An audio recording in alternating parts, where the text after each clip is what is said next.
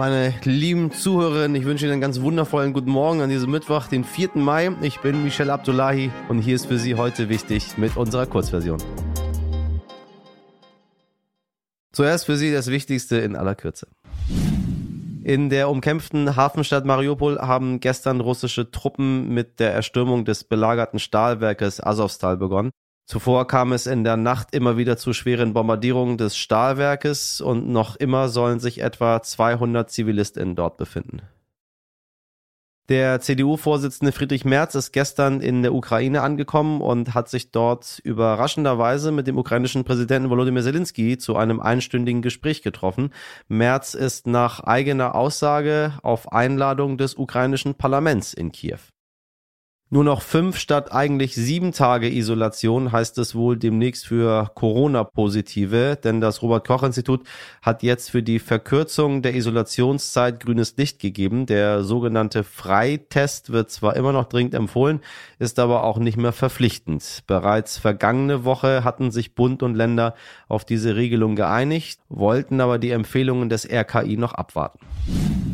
Deutschland ist nur noch Platz 16. Mm, und nein, liebe Hörer, nicht auf der FIFA-Weltrangliste, obwohl da auch nur vier Plätze weiter vorne.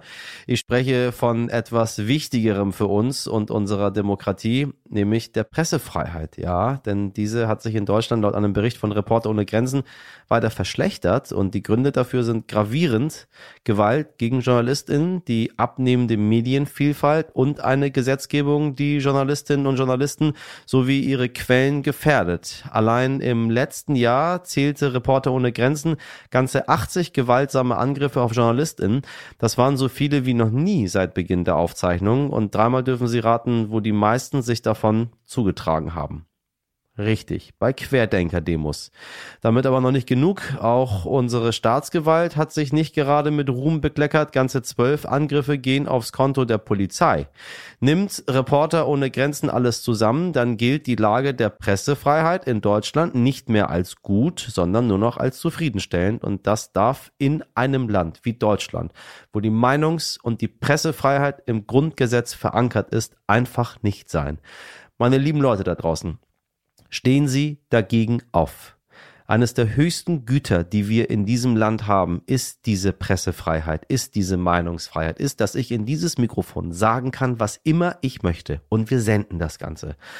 Das darf niemals, niemals, niemals in diesem Land gefährdet sein. Ich kämpfe dafür jeden Tag und ich wäre Ihnen sehr verbunden, wenn Sie uns dafür auf der anderen Seite den Rücken stärken. Denn es ist alles andere als selbstverständlich, wie Sie gerade sehen. Und ich sage Ihnen eine Sache, ich glaube, das wird alles noch schlimmer werden. Lassen Sie uns das direkt am Anfang im Keim ersticken. Danke fürs Zuhören. Aber es geht trotzdem noch weiter. Also nicht jetzt auflegen oder aufhören. Ich bin immer noch da. Also. Heute wollen wir mal wieder in die USA schauen. Gleich besprechen wir unter anderem die dortige Corona-Lage. Sehr interessant übrigens. Doch zuvor hatte sich in der Nacht zu Dienstag ein anderes Thema wieder auf die Tagesordnung geschoben. Das US-Magazin Politico berichtet nämlich, dass der Supreme Court, also der oberste Gerichtshof der Vereinigten Staaten, das Recht auf Abtreibung kippen könnte. Mein lieber Raphael Geiger ist Korrespondent in den USA. Was bedeutet das denn überhaupt und wie könnte es jetzt weitergehen? Guten Morgen, Michelle. Ja, es ist ja noch kein abschließendes Urteil, aber es ist auf jeden Fall ein Hinweis darauf, wie der oberste Gerichtshof urteilen könnte oder urteilen wird bald in der Entscheidung, die äh, ansteht in der Abtreibungsfrage. Das weißt du oder das wissen die Hörer vielleicht auch. Ähm, in den USA ist das im Moment auf dem Prüfstand. Das aktuelle Abtreibungsrecht geht auf eine Entscheidung des Supreme Courts des obersten Gerichtshofs aus dem Jahr 1973 zurück. Ähm, damals hat das Gericht den einzelnen Bundesstaaten äh, Vorschriften gemacht, wie sie sich äh, in, der, in der Frage Abtreibung verhalten sollen, nämlich dass Abtreibung vor, dem, vor der 24. Äh, Schwangerschaftswoche grundsätzlich erlaubt sein muss, dass sie dann nicht verboten werden darf vor der 24. Woche. Genau das wollen jetzt aber einzelne republikanische Bundesstaaten ändern, zum Beispiel Texas, zum Beispiel Mississippi, ähm, die wollen es deutlich strenger handhaben und eigentlich Abtreibung komplett verbieten. Das Thema Abtreibung ist hier ähm, einfach extrem wichtig, ähm, nicht nur für die Frauen, die es betrifft, sondern es ist auch politisch extrem aufgeladen. Ähm, wer für das Recht auf Abtreibung ist, ist eigentlich automatisch Demokrat.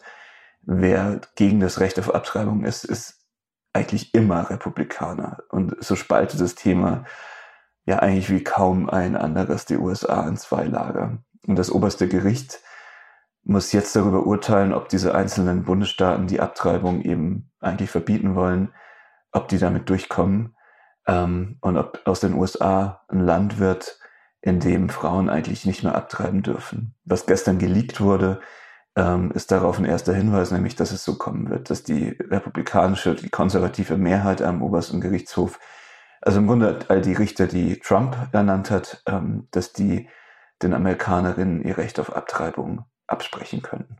Stichwort Kulturkampf in den USA. Du sagst es schon. Deshalb sprechen wir heute miteinander, um kurz das Thema Corona aufzugreifen. Wie steht es denn da gerade in den USA?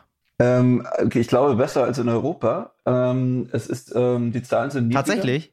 Ja, das ist, das muss man so ein bisschen mit, mit Vorsicht genießen. Ne? Die Zahlen, die, also die Fallzahlen sind hier deutlich niedriger. Andererseits ähm, ist die Sterblichkeit in Amerika immer noch höher, also äh, oder relativ hoch äh, wenn man das an den Zahlen, an den Fallzahlen misst. Hm, das Ding ist hier, es ist alles nicht so wahnsinnig offiziell. Als ich Corona hatte vor ein paar Monaten zum Beispiel, habe ich einfach nur Schnelltests gemacht. Ähm, also ich tauchte überhaupt gar keine Statistik auf und ich glaube, das ähm, ist bei, bei sehr vielen Amerikanern so, die bleiben dann einfach ein paar Tage zu Hause und kümmern sich da nicht weiter drum. Gut ist. Aber die traurige Zahl, auf die wir zusteuern, ist, ähm, es sind bald eine Million Tote in diesem Land. Und das ist eigentlich der, ja der Meilenstein. Ähm, das, das steht ähm, in drei, vier Wochen an, ähm, wenn es so weitergeht. Und das muss man sich natürlich wirklich erstmal vorstellen, was das bedeutet. Ja? Äh, eine Million Menschen sind in diesem Land an Covid-19 gestorben. Das ist schon irre. Und ähm, im Grunde findet es gar nicht mehr so richtig statt hier in der öffentlichen Debatte. Es ist, ähm, die Leute sterben einfach so, es kümmert eigentlich niemand mehr so richtig. Es ist eine weitere Epidemie, an der in den USA viele Menschen sterben, ne? genauso wie viele Menschen erschossen werden jeden Tag, genauso wie viele Menschen an Opioiden sterben und es eigentlich niemanden so richtig mehr interessiert. Was ist eigentlich damit? Was ist mit dieser, mit dieser Gun-Violence-Krise, wenn wir mal über das, äh, über die Schießerei in der U-Bahn nachdenken in New York?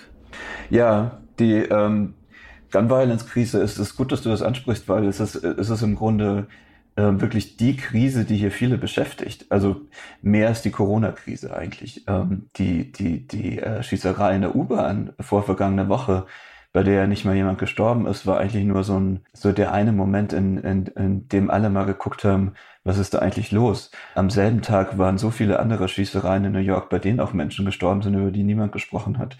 Ähm, Richtig. Es wird ja, ständig ja. geschossen in diesem Land. Es ist ganz schrecklich. Ähm, an jedem Wochenende, vor allem an den Wochenenden, vor allem nachts, ähm, sterben äh, Leute, weil sie im, im, äh, im Bus sitzen und der Bus in, auf der Straße in Schusswechsel gerät. Es sterben teilweise Kinder, weil sie am, am Spielplatz am falschen Ort zur falschen Zeit sind. Die meisten Schießereien sind natürlich unter Teenagern, die in irgendwelchen Gangs sind und die sich gegenseitig bekriegen. Aber das ganze Land findet dagegen eigentlich wirklich kein Mittel. Es ist, ähm, ist wirklich die Krise, die das Land beherrscht und, und die eigentlich, ja, die veranschaulicht, wie kaputt die Gesellschaft teilweise ist. Soweit vielen Dank nach New York. Ich danke dir, Michelle. Liebe Grüße zurück. Bis bald.